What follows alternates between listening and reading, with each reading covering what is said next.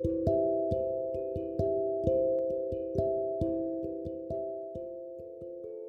んにちは、えー土曜日の夕方のポッドキャスト収録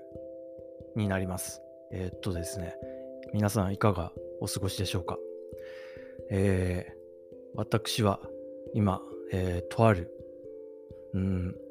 初めて訪れる温泉に、えー来まして、で、今、その風呂上がり、えーひとしきりそのお宿の方たちとお話をし終わって、でですね、えーと休憩室を、えー1000円で日帰りレンタルできるということで、えーそういうのを、なんていうんですかね、借りるっていうのは実は生まれて初めてなんですけども、まあ、あの、ちょっと今日いろいろ実験したいことがあって、えーお借りすることになりました。で、短時間ですけど、まあ、あの、ちょっと試してみたかったことを、その、えー日帰りの休憩室を使ってやってみて、えーどうし、どうなるか、みたいな、まあ、どうなるかっていうか、これができてる時点で全てうまくいってるってことなんですけどもね。はい。まあ、そんなことを今やっています。はい。でですね、まあ、うん、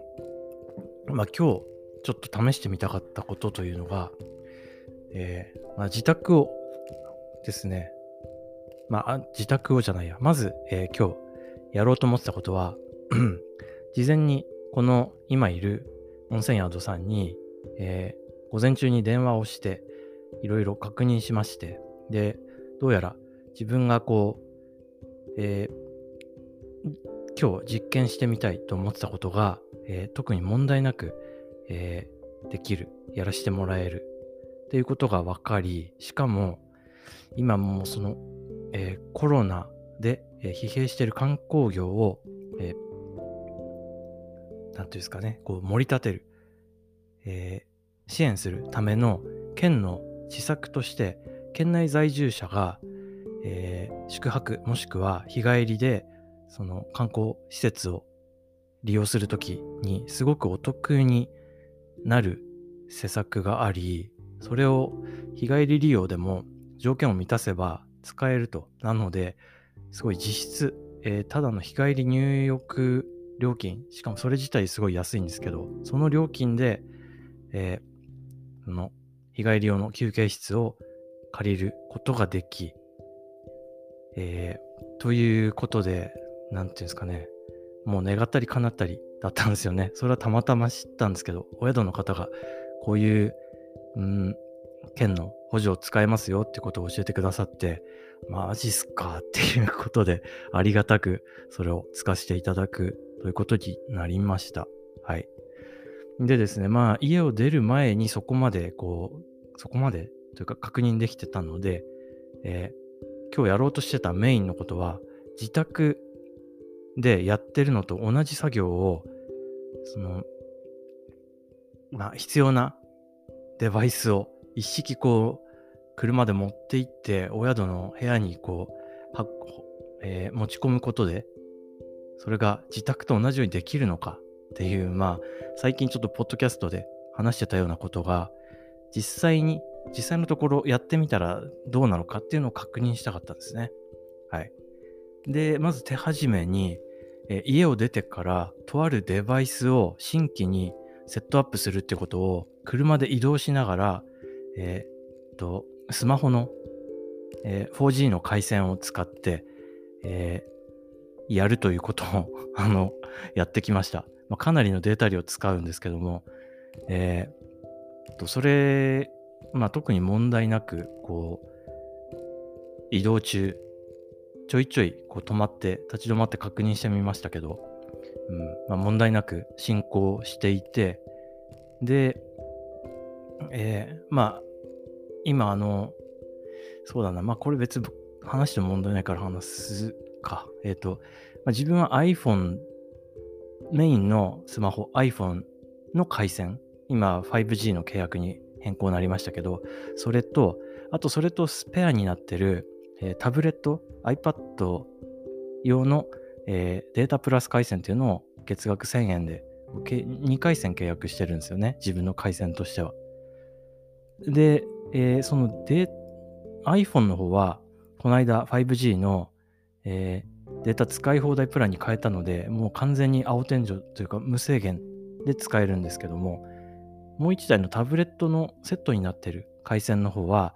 えー、30ギガまでっていう制限はかかるんですね。でまあ、全然タブレットの方はそうそうデータ使わないので、えー、いろいろまあマップをスマホ、タブレットで見たりとかっていうのもこうやったりはするんですけど、30ギガなんてとても使い切らないようなペースなんですよね。はい。まあそんなこんなで、まず移動してくるときは iPhone のメイン回線をテザリングで、えー、その新新規設定を行うデバイスから使って、えー、それで、えー、このお宿に到着して入浴する間は、えーまあ、車の中にそのデバイスと、あと iPad を置いて、iPad の回線をテザリングすることで、うん、入浴してる間は、えー、賄ってたんですね。というのも、まあ、iPhone はちょっとお宿の方で、えー、手続きのために使わないといけなかったし、まあ、そういういろいろ実験的な意味でも、まあ、そこで iPad に切り替えて、どんなペースで使えるもんなのかみたいなのを見とこうと思って、こう、そういうことにしたんですね。で、さっき、あの、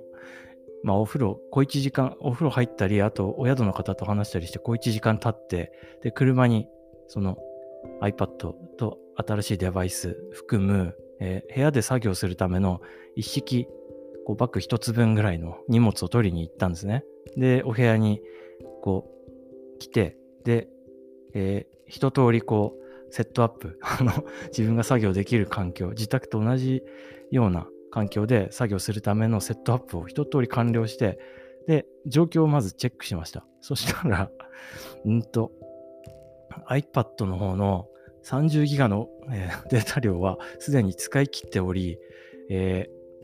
その制限を超えると 1Mbps っていう速度に制限かかるんですよね。でもまあ、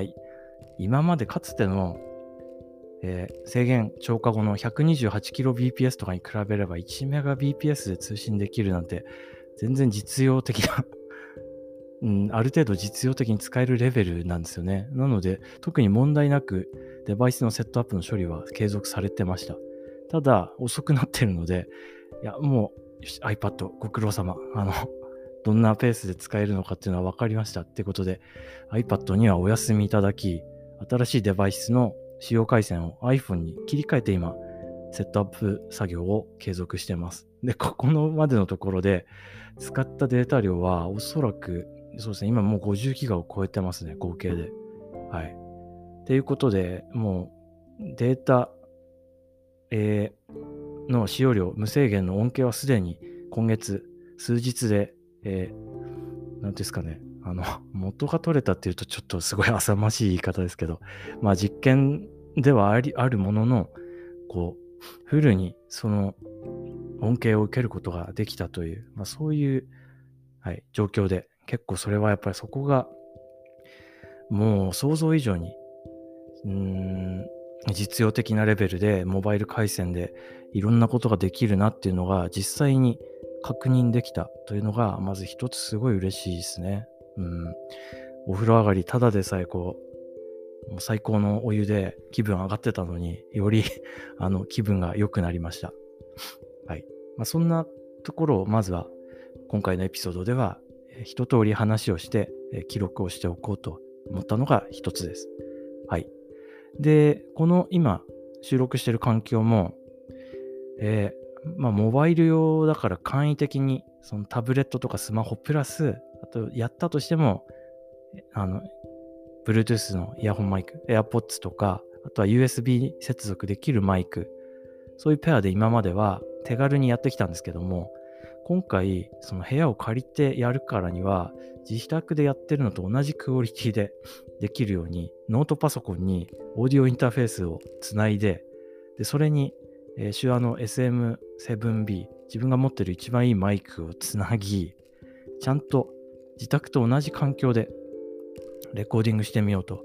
思って、で、それを今やってるんですね。はい。まあ、そうですね。やっぱ最初は環境に慣れるまで時間がかかりましたけど、えー、20分かそこら。でも今ではもうすでに自宅とにいるのと同じような感じで、このお宿の部屋で、えー、座敷お座敷なんですけどね、そこでくつろぎながら、えー、窓の外に見える、えー、すごく、なんですかね、自然豊かな、こう、えー、環境を眺め、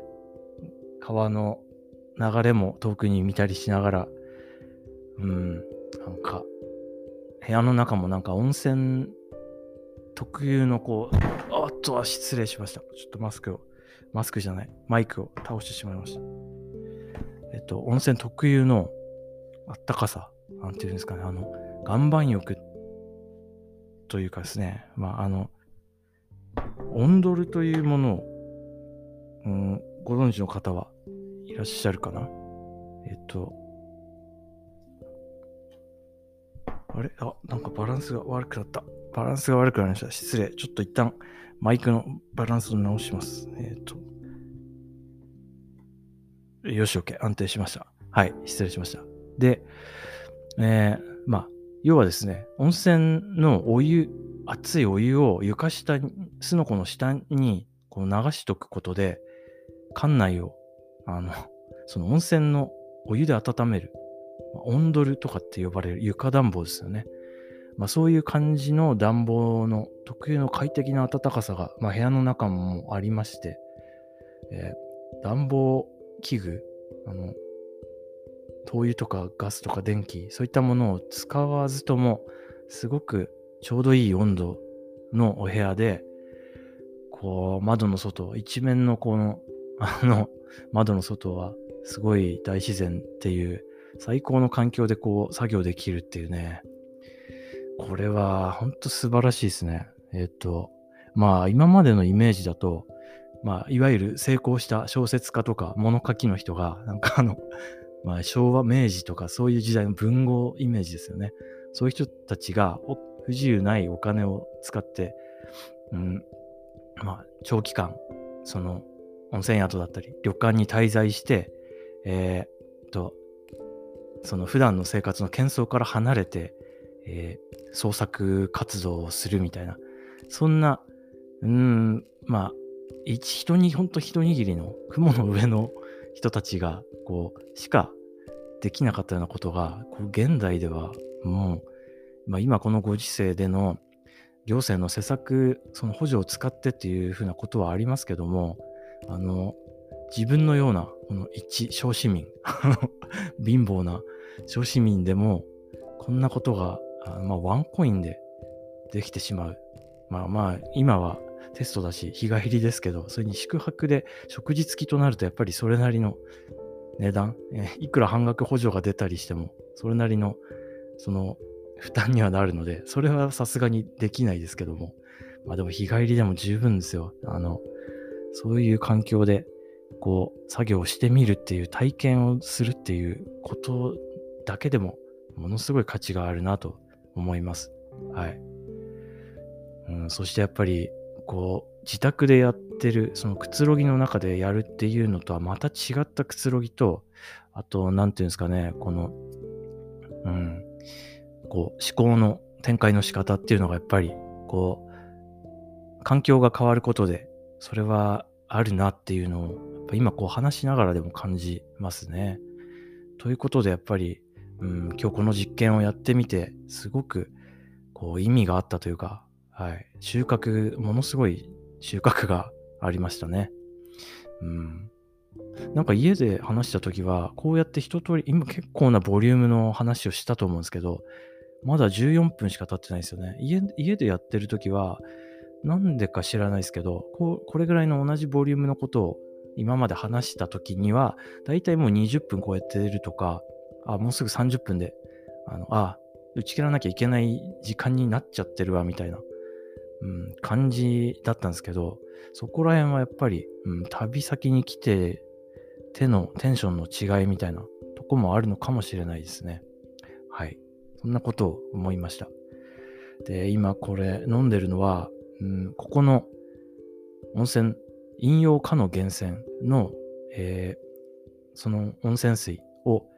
冷蔵庫で冷やしてくれてる、その水を飲んでます。えーちょっと泉質は言わないですけども、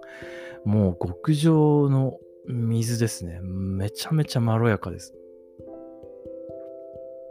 うん。なんか、すごい遠くからここにわざわざポリタンク持って、えー3時間とか4時間かけて組みに来る人たちもいれば、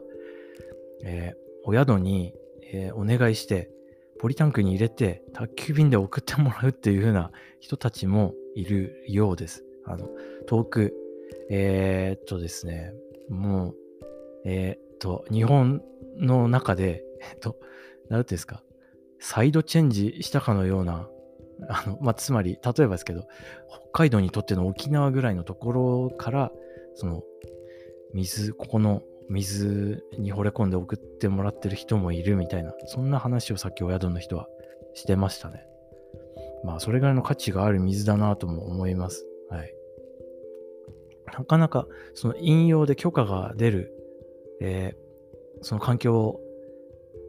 であって、それを維持するっていうのはすごく大変なことのはずなんですよね。うん。なので、すごいなと思います。いいですね。今度来るときは、多分あの家族も連れて、で、ポリタンク持参できて、いっぱいここのお水を、あの、えーいただいて、で、自宅で米を炊くときに使ったり、コーヒーを飲むのに使ったりとか、かなり夢が広がりますね。えーみたいなこと。まあ、すごく慌てて話してきましたが、ちょっとま、ああと、まあ、そろそろこれを、今回のエピソードは、えー大きな収穫とともに終えて、で、もう一風呂浴びてから、えー自宅に戻ろうと思います。はい。いやー、もう、ここ2、3日はもう随分、えーそう寝違えた時の肩のこりとかはもうほぼ全開してたんで、問題なくなってたんですけども、これでもうダメ押し、今日の2回入浴でダメ押ししてもらえそうです。はい。ということで、まあなんか、ものすごい、なんか、こう、なんていうんですかね、感じ悪い、こう、自慢話みたいな感じの、えーエピソードになってしまったとは思いますが、まあそうですね。今度、えーここら辺の、その、実際具体的な情報を明らかにして、それを目にしたり耳にした際には、皆さんぜひ、こちらのお宿に、えー遠くからでも近くからでもいらして、くつろいで、で、えーお宿にも、この地域にもお金を落としていただければと思います。ということで、はい。えー引き続き良い土曜日、そして、えー楽しい週末をお過ごしください。それではまた、えーお会いしましょう。はい。それでは、さようなら。Thank you.